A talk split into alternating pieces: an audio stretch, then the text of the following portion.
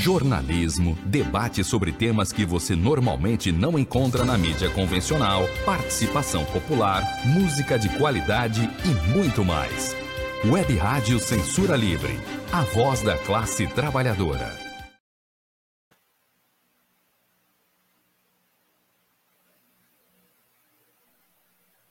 Olá, eu sou o Antônio Figueiredo e esta é a Web Rádio Censura Livre Hoje, dia 15 de fevereiro de 2023, estamos recebendo o doutor Carlos Cova, doutor em Engenharia de Produção pela COP UFRJ e autor do manual do livro Manual de Estruturação de Concessões e Parcerias Público-Privadas. Depois, o doutor Carlos vai falar também sobre essa publicação. Participe você que está acompanhando aí através da nossa transmissão na live, também nos aplicativos e no site. A transmissão você pode colocar aí no site, quer dizer, pelo site você manda através do nosso WhatsApp. O WhatsApp da Web Rádio Censura Livre, para você anotar. Fora do Rio, você utiliza o prefixo 21 965 538908 965 538908. Aí você é, que estiver acompanhando pelo Facebook, na página da Web Rádio Censura Livre, pelo canal da emissora no YouTube, você é só escrever aí nos comentários, né, no chat. Ou a transmissão também pelo Twitter, mas essa plataforma não permite participações. A atual concessão do transporte aquaviário do Rio de Janeiro terminou no dia 11, no, dia, no último, né, último dia 11, perdão. Todos sabiam do encerramento do contrato, ou seja, a CCR Barcas, consórcio que continua operando o sistema e as autoridades, governo do Estado, a Agência Reguladora dos, de Transportes, a AGTransp. A primeira pergunta da nossa produção ao Dr. Carlos Cova é a seguinte: A administração do governador Cláudio Castro foi leniente com a situação?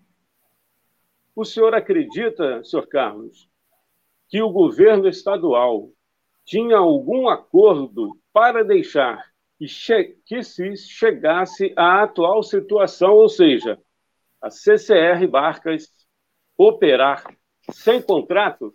Seja bem-vindo. Muito obrigado pela sua participação, doutor Carlos. É, eu agradeço, Antônio, a oportunidade.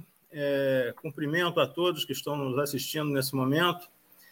E com relação a essa pergunta, é, se houve é, uma intenção deliberada ou não do governador, a gente não pode afirmar, né? não seria é, correto que a gente fizesse uma afirmação sem outros elementos que pudessem nos dar convicção sobre isso.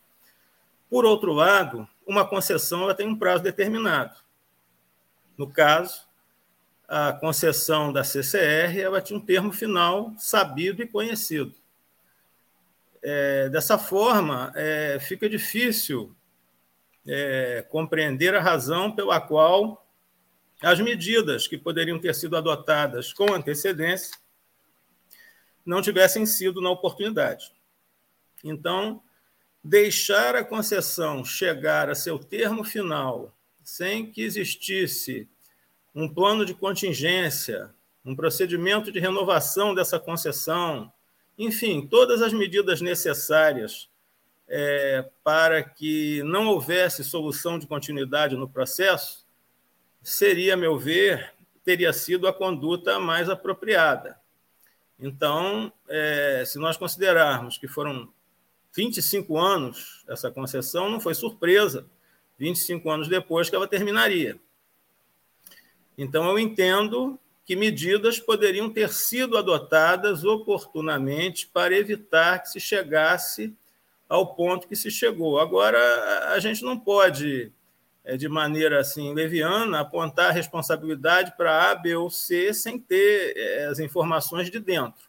O fato, medidas que deveriam ter sido tomadas não foram tomadas e a situação chegou ao ponto que chegou. Doutor Carlos, teremos é, participação especial do nosso ouvinte espectador, José Curvelo, que fez alguns questionamentos importantes. A primeira pergunta dele é a seguinte: Quais são as causas para esta crise, doutor? Veja, uma concessão de 25 anos, ela foi concebida num contexto econômico completamente diferente da realidade atual que nós nos encontramos hoje, em se tratando do fluxo de passageiros Rio-Niterói, em se tratando da dinâmica econômica entre as duas cidades, Rio de Janeiro e Niterói. É, então, quando a concessão das barcas foi modelada originariamente, a gente tinha um fluxo de passageiros muito superior ao que existe hoje.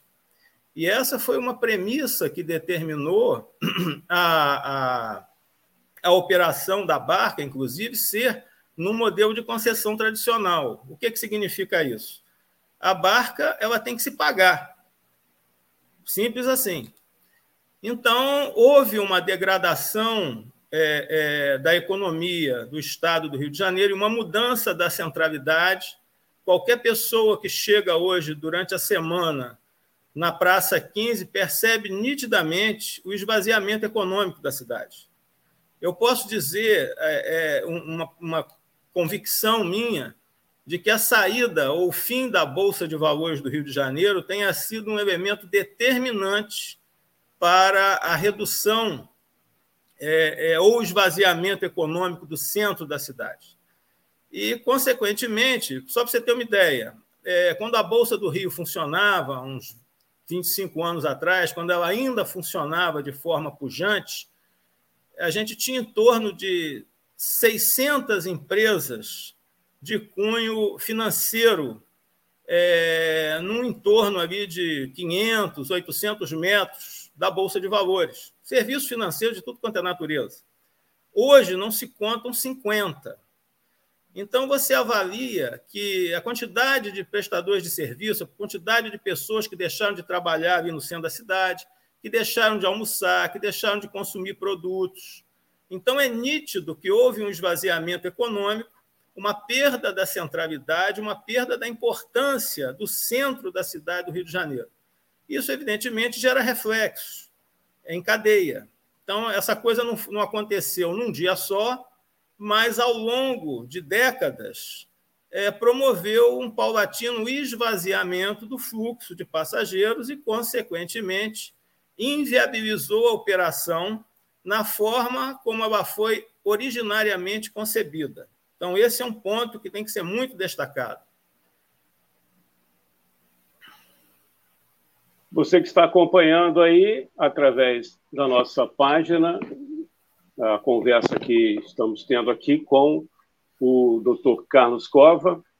Ele é doutor em engenharia de produção da, pela COP UFRJ e autor do livro Manual de Estruturação de Concessões e Parcerias Político-Privadas. Você pode participar é, mandando mensagem através do WhatsApp no iníciozinho do, do bate-papo, a gente colocou, vou repetir aqui, para você que está entrando a partir de agora. A gente sabe que a audiência de rádio é bem rotativa e também é o nosso caso aqui de rádio web. 21, se você estiver fora do Rio, 965538908, 965538908.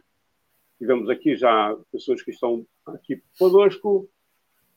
O Vanildo Ferreira, e também o perfil aqui, é, agora consultoria. A gente agradece. Doutor Carlos, é, a Fátima Areias mandou também aqui através do WhatsApp, nosso ouvinte, a seguinte participação. A Barcas SA, primeira empresa que obteve a concessão para administrar o transporte aquaviário, operou durante 11 anos o sistema. E, ao final deste período, disse que tinha trabalhado no vermelho, ou seja, teve um prejuízo por mais de uma década. Doutor Carlos, pergunta aqui a nossa internauta, né, a Fátima Areias. O senhor acredita que uma empresa capitalista faria isso, operaria sem ter um centavo de lucro? Nesse caso, teve prejuízo, né? Vamos explicar. A Barcas SA é uma sociedade de propósito específico da CCR. Num determinado momento, assim como a ponte foi, a ponte inicialmente era da CCR e hoje é de outra concessionária. Num determinado momento, houve uma decisão estratégica da CCR de reposicionamento da marca, por isso que a marca da holding passou a figurar nas concessões das suas sociedades de propósito específico, das suas subsidiárias. Então, o tempo todo foi a CCR.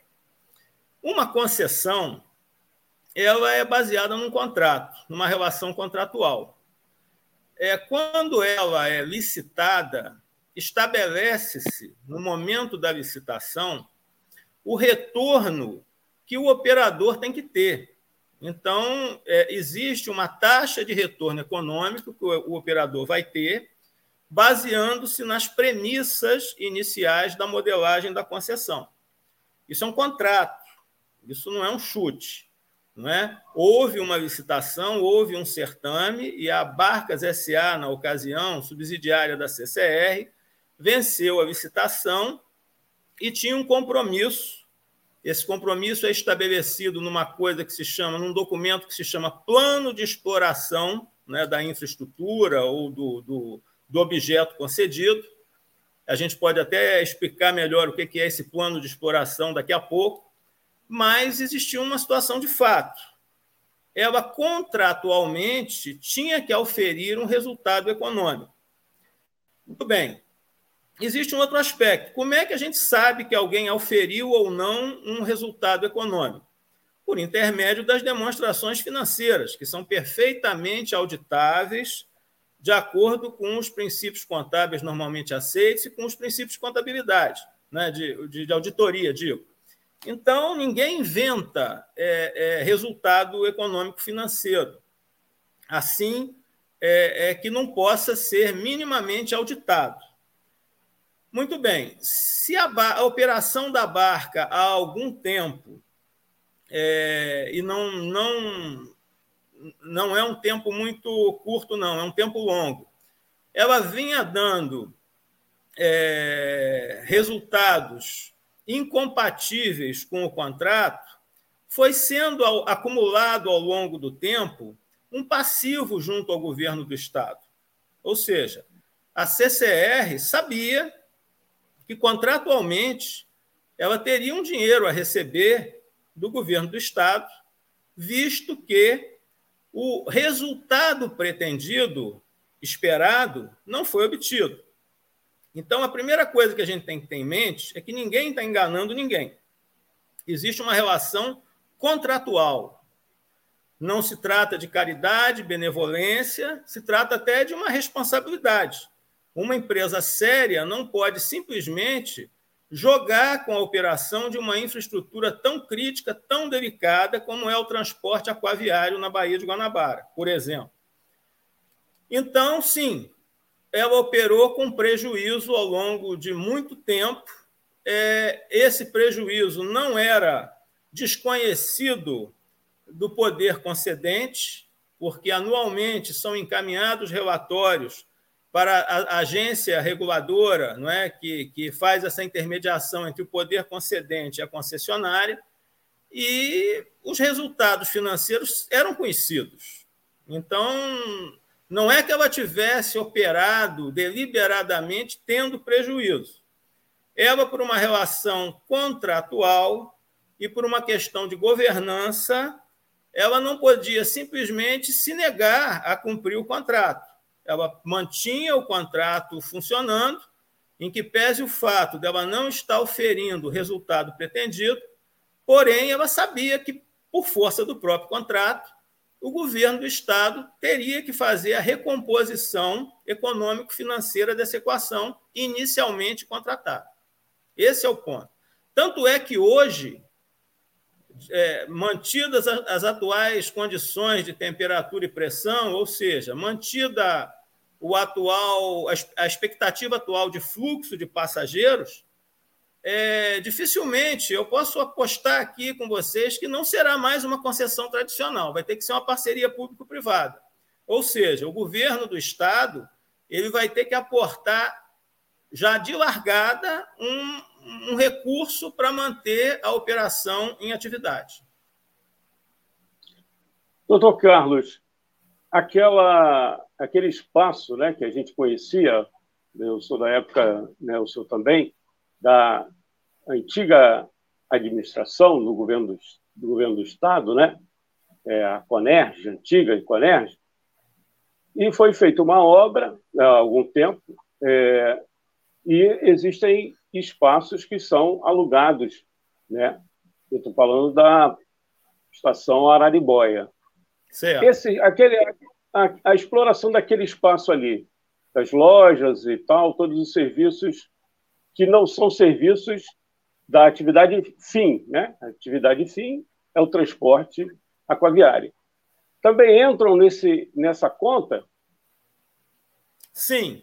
Esse tipo de atividade, propaganda, é, exploração dos espaços e tudo mais que você encontrar é, num pacote como esse de concessão é o que se chama de receita acessória.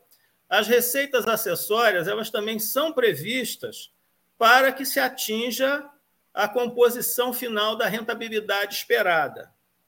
E aí você vai me perguntar o seguinte: tá, mas e se essa rentabilidade superar a, aquilo que o contrato estabeleceu inicialmente? Existe na legislação de concessão a previsão de que o que extrapolar, a rentabilidade que extrapolar o contrato, ela tem que ser repartida parte em aumento de benefício para o usuário ou para o poder concedente e parte para a, a entidade que está explorando, até para estimular, aumentar a eficiência. Então, a resposta a essa pergunta é sim. Dentro do modelo do pacote de concessão, existe a previsão do que se chama de receitas acessórias, que tem o objetivo de fazer a composição da rentabilidade esperada pela concessão daquela operação ou daquela infraestrutura.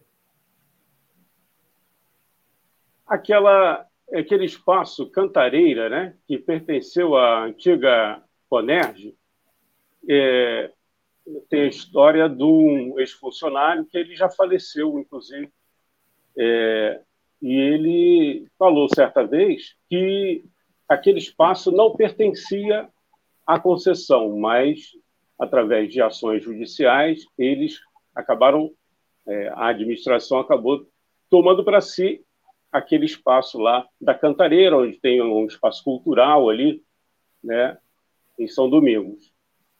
Aquele espaço também vai entrar numa futura concessão ou não pertence mais ao, ao, a esse processo, não pertence mais à, à, empresa, né? Barcas. Repara bem, é, o patrimônio é, sob concessão não é da CCR. O patrimônio é do poder concedente. Na hora da modelagem, é que o poder concedente vai estabelecer o que, que ele vai oferecer para o operador à guisa de infraestrutura de operação. Eu não vejo, assim, preliminarmente, sem maiores informações, eu não vejo é, no que o uso do espaço original, do, daquele que foi o estaleiro, do, Cantareira, né? Em São Domingos, o que, que aquilo poderia beneficiar um operador. Não vejo propriamente. Mas, enfim, se a, a, o grupo que for responsável pela modelagem da próxima concessão entender que faz sentido, aquilo vai estar na, na proposta e vai ter que ser justificada. Isso não, não é um mero chute. É, a, nada pode entrar numa modelagem de concessão porque alguém acha que fica mais interessante. Não, e tem que justificar aquilo econômico, financeiramente, para que a coisa faça sentido. Nós vamos pedir licença aqui a, ao doutor Carlos, que é, gentilmente está dando uma entrevista para a gente.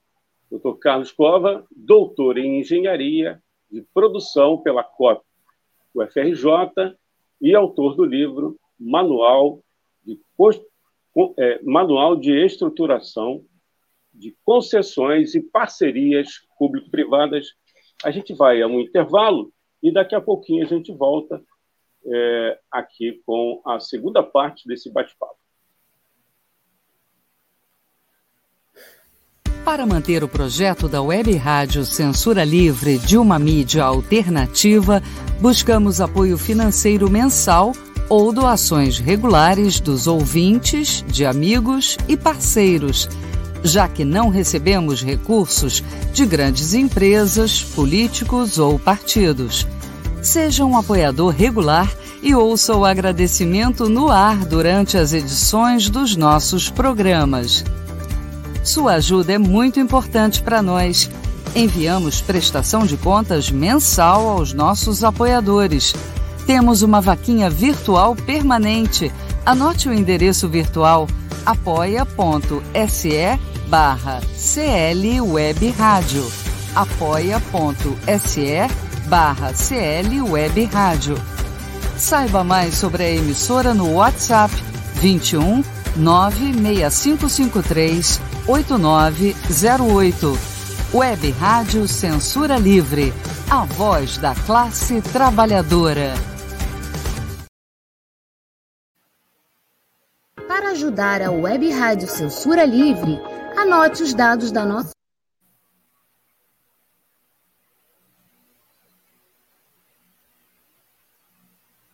Já estamos de volta aqui com o Dr. Carlos. Né? Antes é, de seguirmos aqui esse bate-papo, essa conversa, é, eu vou pedir licença para informar aqui os nossos apoiadores, o Antônio Felipe, Cláudio Iltonai, do Bola Viva, a Daniele Bornia, a Deusa Volpe, a Gelta Xavier, Raoni Lucena, Simone Terra, Terezinha Peçanha e o Wendel Setúbal. Seguimos aqui, então, a conversa com o doutor Carlos Cova, doutor em Engenharia de Produção pela COP UFRJ e autor do livro Manual de Estruturação e Concessões de Parcerias Público-Privadas. Doutor Carlos, o Ministério Público Estadual contesta o acordo entre o governo Cláudio Castro e a CCR Barcas. A matéria do G1 diz o seguinte: abre aspas. Acordo continua sem homologação na, da Justiça. E segue aqui né, a matéria do G1. O MP contesta o pacto entre. Perdão, o pacto em que o governo e a CCR Barcas ajustaram uma indenização de 750 milhões de reais a serem pagos à concessionária em até dois anos, para que seja feita uma nova licitação. E a matéria segue finalizando. O MP diz que faltam documentos e explicações para que o valor seja pago e investiga, inclusive, uma suposta vantagem financeira da concessionária, fecha aspas. Doutor Carlos, qual a sua avaliação? Como pode uma concessionária operar sem um contrato? E vou emendar aqui uma segunda, uma outra pergunta do José Cruvelo que ele faz, que ele diz: quais as obrigações da concessionária e do governo do estado neste cenário? Vamos lá, vamos responder a você mais uma vez. É, é muito interessante é, eu tô negócio, eu não, eu, não, eu não vi os autos do processo, também sou advogado, não vi os autos do processo, não posso, é, com, vamos dizer assim, é, de forma minuciosa, compreender as razões pelas quais o Ministério Público é, faz essas declarações. Ele está no papel dele, né, o papel de acusador. É, é, é o, o, Estado democrático de direito ele vive dos chamados pesos e contrapesos. É, provavelmente eles tenham pesado, carregado demais a mão. Né? É, inclusive, o papel deles arguir suspeições, né? teorias da conspiração, ou coisa que o valha, mas existe uma coisa que não tem muito para onde fugir. É até o caso equivalente das lojas americanas quando se fala em fraude. É, se tem uma fraude contábil, me aponta no balanço, no demonstrativo de resultado, nos relatórios financeiros, nos balancetes, onde é que está o erro. A coisa começa por aí. Não dá para simplesmente afirmar que houve fraude, suspeição, conciliábulo, tratativas ocultas, sem que apresente-se a materialidade, o corpo de delito, né, como se fala no juridiquês. Então, é, repare, se já houve um acordo entre o poder concedente e a concessionária, significa dizer que os pratos da balança, que antigamente estavam desalinhados, se alinharam mediante um acordo. Muito provavelmente, sem ter feito uma avaliação minuciosa dos números. Se acordo há, provavelmente a CCR já está perdendo, até porque há um acordo. Se não vai perder no valor, vai perder no prazo, vai perder na inconstância e na incerteza daqueles pagamentos nas datas corretas, em se tratando da possibilidade de uma frustração de receita pelo Estado. É, mas é aquela história. Vamos é, a gente tem que entender, tentar compreender como as pessoas pensam. A formação de um advogado no Brasil, e esses membros do Ministério Público são advogados, é uma, é uma formação que induz a uma certa carga de subjetividade contrária ao que se chama mercado.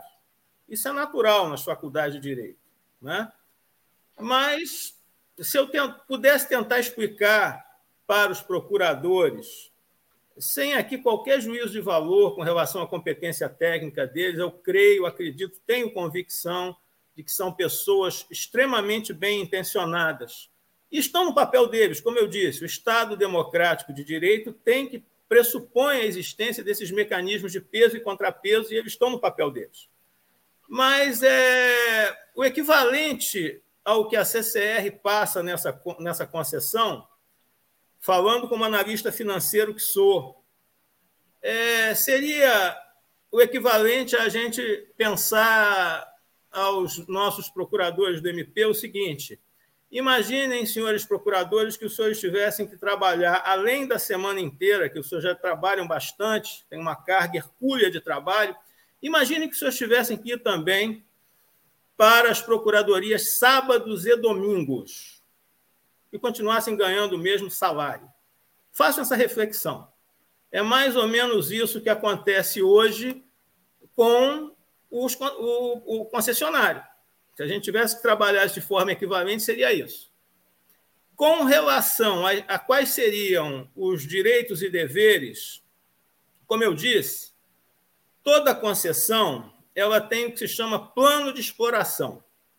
No caso da barca, seria o seguinte: quantas partidas por dia? Qual o intervalo dessas partidas? Qual a velocidade da embarcação mínima? Quais as condições é, de, é, de conforto das estações e das embarcações? Ar-condicionado nas embarcações? é, quantos banheiros na, nas, é, é, nos, nos pontos de embarque, quantas catracas, quantas pessoas trabalhando, qual a infraestrutura que você vai aportar ali. Enfim, tudo isso é definido no plano de exploração. Quem tem que acompanhar isso? Não momento mais inicial é a agência de transportes, Aquaviagem do Rio de Janeiro, né? embora todos sejam, é, digamos, fiscais dessa operação. Né? Então, uma vez definido tudo que tem que ter, qual é a janela de horário, começa a funcionar a partir de que horas, vai até que horas, né?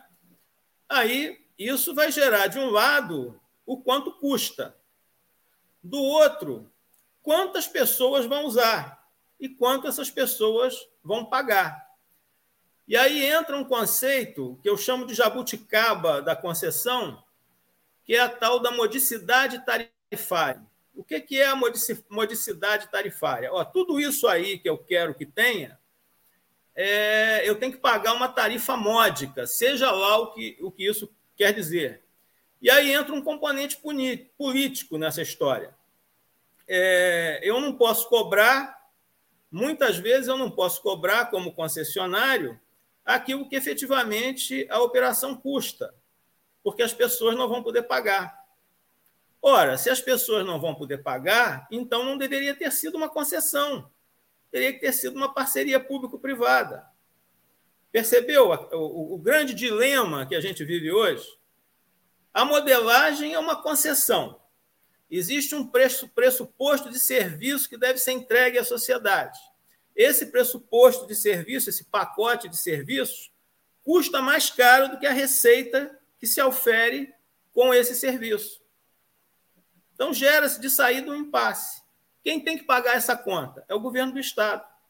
Então, o próximo operador que assumir também vai ter que receber do governo do Estado. A menos que um milagre aconteça, a menos que algum político nos ouça agora, um candidato a prefeito, um candidato a governador, e pense que a solução para o centro do Rio de Janeiro é o restabelecimento da Bolsa de Valores do Rio de Janeiro. Não que ele vá operar, que ele vá montar uma bolsa. Ele tem que criar as condições para que essa bolsa retorne a operar, né? que o, agentes privados de mercado façam uma bolsa de valores no Rio de Janeiro. A gente pode até marcar uma segunda entrevista para dar maiores detalhes do que seria isso. E aí sim, havendo a recuperação, havendo a centralidade econômica daquele espaço tão nobre, repare que toda grande metrópole tem uma city financeira. O Rio de Janeiro perdeu. Ah, agora é lá no Leblon, fraquinho, fraquinho. Não podemos chamar aquilo de city financeira. As cities financeiras ficam nos centros históricos. Você já concebeu Nova York sem Wall Street? Não, né? Enfim. Então, as pessoas têm um, um pensamento muito curto com relação a essas questões. É, é isso. Doutor, é, eu só já o, o doutor já foi avisado, a gente mandou uma demanda para o deputado aqui de, São Gonçalo, a base da emissora é aqui em São Gonçalo, quer dizer, não é deputado de, de município, é deputado do Estado. Uhum. Mas, por ter uma aproximação aqui, a gente mandou para o deputado é, professor Josemar, é, do PSOL. Aí eu vou tentar colocar aqui uma participação dele e vou pedir depois, gentilmente, para que o doutor Carlos possa comentar. Vamos ver se se a gente consegue.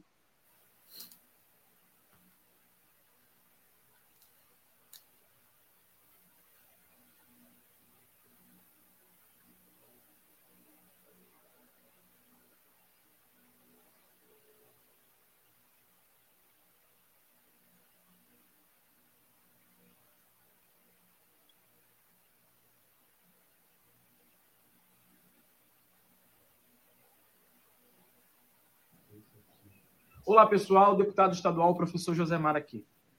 Um dos temas que está aqui nos mobilizando para esse vídeo é o rompimento do contrato da CCR, a finalização, melhor dizendo, com o governo do Estado. É preciso que o governo do Estado assuma o serviço, assuma o serviço aquaviário na Baía de Guanabara. Não podemos mais aceitar que tenhamos engarrafamento na ponte, engarrafamento na Avenida Brasil, engarrafamento na Niterói Marília. Isso tudo é consequência de um modelo rodoviário que não tem e que não preserva a expansão do transporte de massas.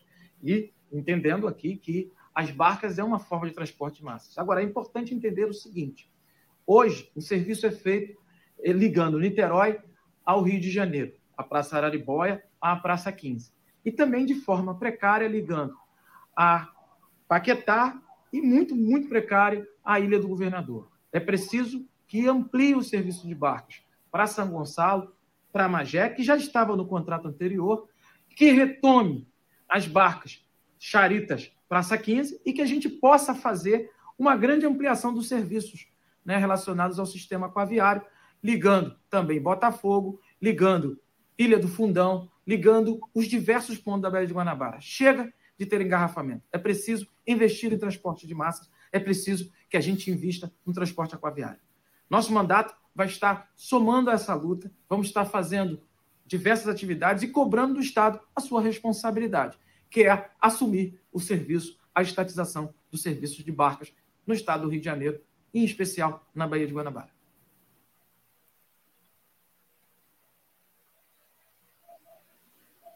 E a gente aproveita, é, agradecer aqui a assessoria que mandou para a gente, lá do, do mandato do deputado professor Josemar, tem uma participação aqui, é, já tinha saudado a gente no início,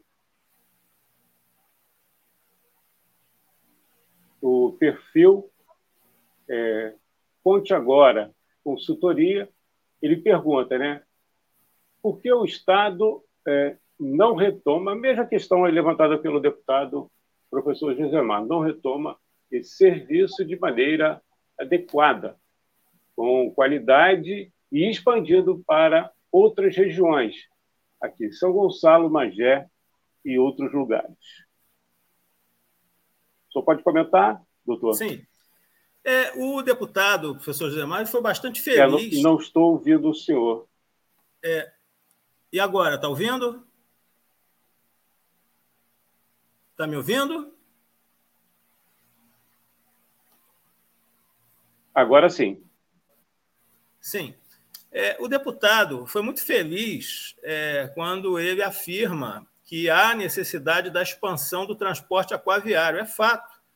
É, São Gonçalo precisa de uma estação aquaviária e isso certamente vai desafogar o fluxo de veículos, vai trazer benefícios ambientais, vai melhorar a qualidade de vida de muita gente pela redução dos tempos em trânsito é, então, nisso ele foi correto. Né? A, a, gente tem que explorar mais esse potencial aquaviário da Baía de Guanabara.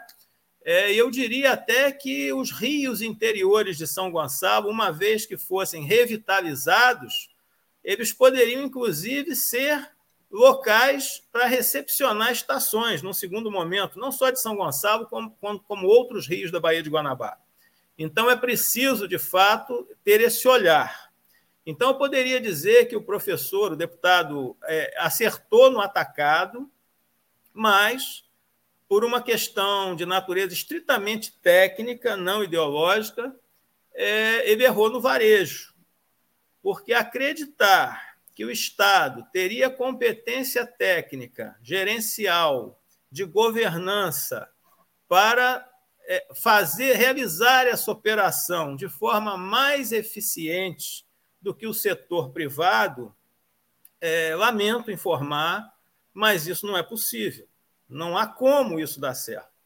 Imagine a descontinuidade operacional que ocorreria a cada quatro anos. Toda vez que o titular do governo, do poder concedente, mudasse.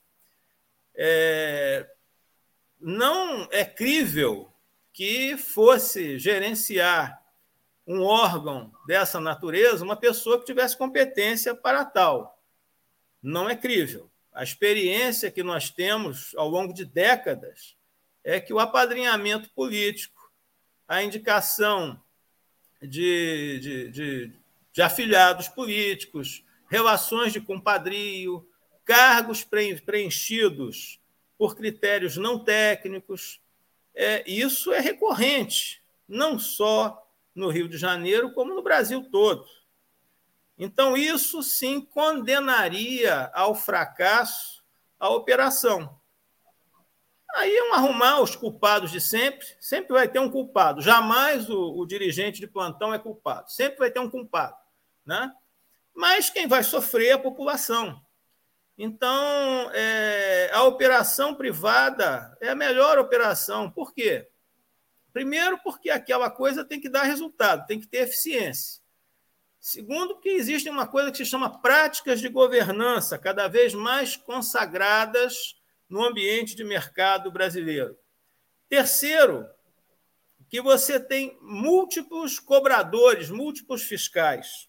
O próprio poder concedente, a agência reguladora, o Ministério Público, a população, o usuário, a mídia livre, independente, é, de sorte que, se a população deseja um serviço de qualidade, é preciso o quê? Que seja feito desde já uma modelagem racional para um próximo edital de concessão, o estabelecimento político do que seria a modalidade tarifária, não é?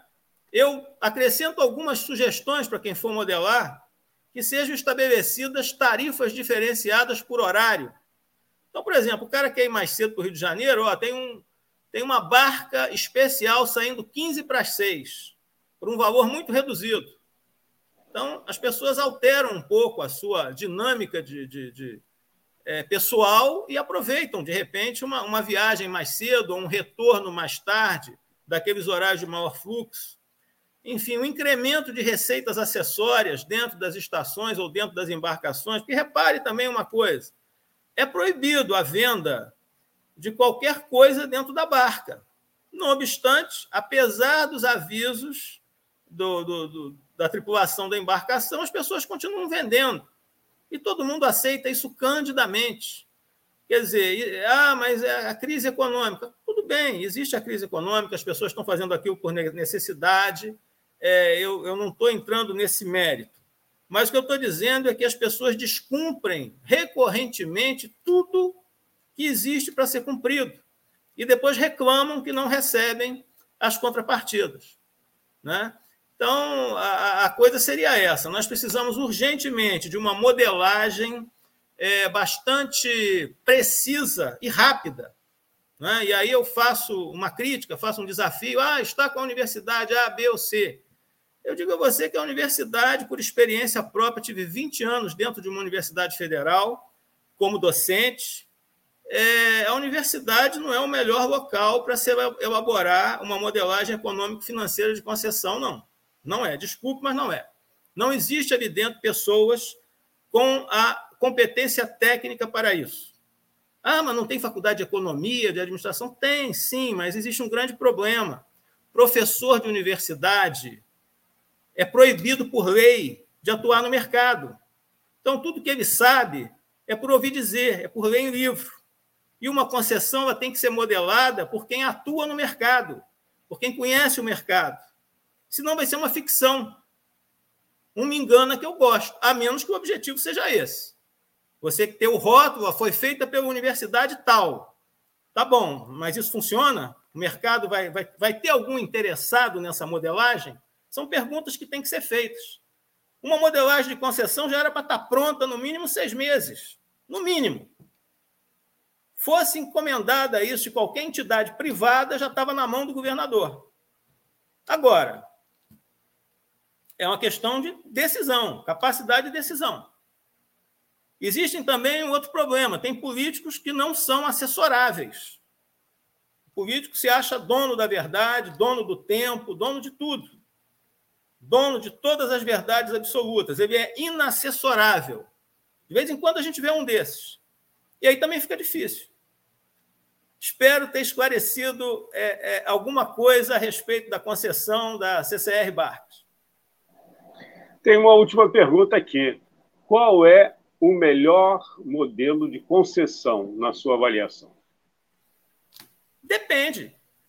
Primeira coisa que a gente tem que responder é quem vai usar, qual o perfil do usuário, quantos são esses, esses usuários. No caso da concessão da barca, Tem que ser feito um estudo de origem e destino. Né? Eu confesso que eu nunca vi ninguém parado na frente da estação das barcas perguntando para as pessoas de onde é que ela vem, para onde ela vai. Eu nunca vi. Se alguém viu, me avisa. Eu sou um observador disso exatamente porque eu trabalho com modelagem de concessão. Então, a primeira coisa é definir quem vai usar. Segundo, você que vai usar, qual é a sua expectativa com relação ao serviço? Não é? Qual a sua expectativa com relação ao serviço? O que, que você espera receber? Ah, eu quero que saia de 10 em 10 minutos, eu quero que tenha um ar-condicionado gelando, eu quero um cafezinho. Estou aqui é, é, falando é, é, absurdos, mas é mais ou menos isso. Você tem que definir o que, é que você quer. Uma vez que você define o que você quer, a gente tem que fazer outra pergunta: quanto você estaria disposto a pagar pelo serviço? Aí você pega esse pacote todo, junta, confronta com quanto custa e leva para o político. Olha, o que o povo quer custa 10, só que o povo quer pagar 2. Como é que a gente fica? Né? Então, tem que, tem que fazer essa, essa, esse balanceamento para alinhar entre aquilo que é desejável, aquilo que é possível e quanto você está disposto a pagar. O que não pode é, uma vez que você tenha feito a modelagem, tenha estabelecido as premissas, tenha dado largada no processo, né, e ficar estabelecido governo, seja municipal, estadual, federal, de acordo com a concessão que for feita o senhor tem que entrar todos os meses com tantos mil reais, tá? Aí daqui a seis meses o governo não paga. Aí bota a culpa em quem? No operador, faz um escândalo, pega uma retroescavadeira e derruba as catracas da barca. O povo retomou a concessão. Isso é ridículo. E torna mais cara a concessão seguinte, porque é perda de credibilidade, insegurança jurídica, é incapacidade de respeitar as próprias leis que são estabelecidas. Então é isso, basicamente é isso. Eu espero que essa modelagem seja capaz de atender os interesses dos usuários, do poder concedente né, e do operador, que tem que ter o lucro por aquilo que, que, que realiza. Né? Até porque, vamos lembrar, para aquelas pessoas que são contra o lucro, de cada 100 reais de lucro de lucro, retornam sobre o lucro R$ 34,00 a guisa de imposto de renda e contribuição social, né? já de cara. Fora os tributos indiretos e demais tributos que foram pagos para se chegar nesse lucro. Ou seja, a sociedade é a grande beneficiária da eficiência econômica das empresas. Quanto mais as empresas privadas derem lucro, mais dinheiro a sociedade vai ter. É preciso que se desmistifique isso. E o dinheiro do Estado vem de onde? De nós mesmos, dos nossos tributos. Espetar custo no Estado significa espetar custos em nós mesmos. Então, as pessoas têm que, têm que entender isso com maior clareza. E espero que a gente tenha contribuído para isso. O senhor poderia falar um pouco do seu livro? Sim, o, o livro Manual de Estruturação de Concessões e Parcerias Público-Privadas, ele foi resultado de um trabalho que a gente fez é, por ocasião de uma contratação que a gente é, é, um convite para ser contratado para ser analista na época da terceira rodada de concessões de rodovias, ainda no governo Dilma. E é, a gente atuou por intermédio de uma universidade federal junto ao Ministério dos Transportes. E eu verifiquei que estavam sendo geradas informações que eu considerei bastante relevantes, bastante significativas, porque eram informações da realidade, de campo. Né? E eu resolvi elaborar esse manual exatamente para facilitar o trabalho daqueles que viessem depois de mim para que aquela, aquele aprendizado, aquela memória não se perdesse. Esse foi o objetivo. Não, não é um livro é, para ser lido por um não técnico. Estudantes de economia, administração, contabilidade, direito, engenharia, não é? tanto de graduação quanto de pós-graduações, técnicos, assessorias técnicas dos gabinetes de vereadores, de deputados, os próprios políticos, se tiverem qualificação para entender aqueles conceitos, mas, enfim, é, foi uma tentativa de contribuir nesse sentido. Foi a, ideia desse, desse manual. Ok, doutor. A gente agradece aqui a sua participação. A gente ouviu aqui o doutor Carlos Cova, doutor em Engenharia de Produção pela COP UFRJ e autor do livro Manual de Estruturação e Concessões de Concessões e Parcerias Público-Privadas. Essa gravação, né, terminando aqui, fica na nossa página no Facebook, no canal da emissora no YouTube. Depois também você pode ouvir né, as reprises no site, nos aplicativos e também em formato podcast. E a gente disponibiliza em todos os agregadores de tocadores aí né, dessa tecnologia de podcast. Doutor, muito obrigado e até uma próxima. Eu é que agradeço a oportunidade. Boa noite a todos, até uma próxima, permanecemos à disposição.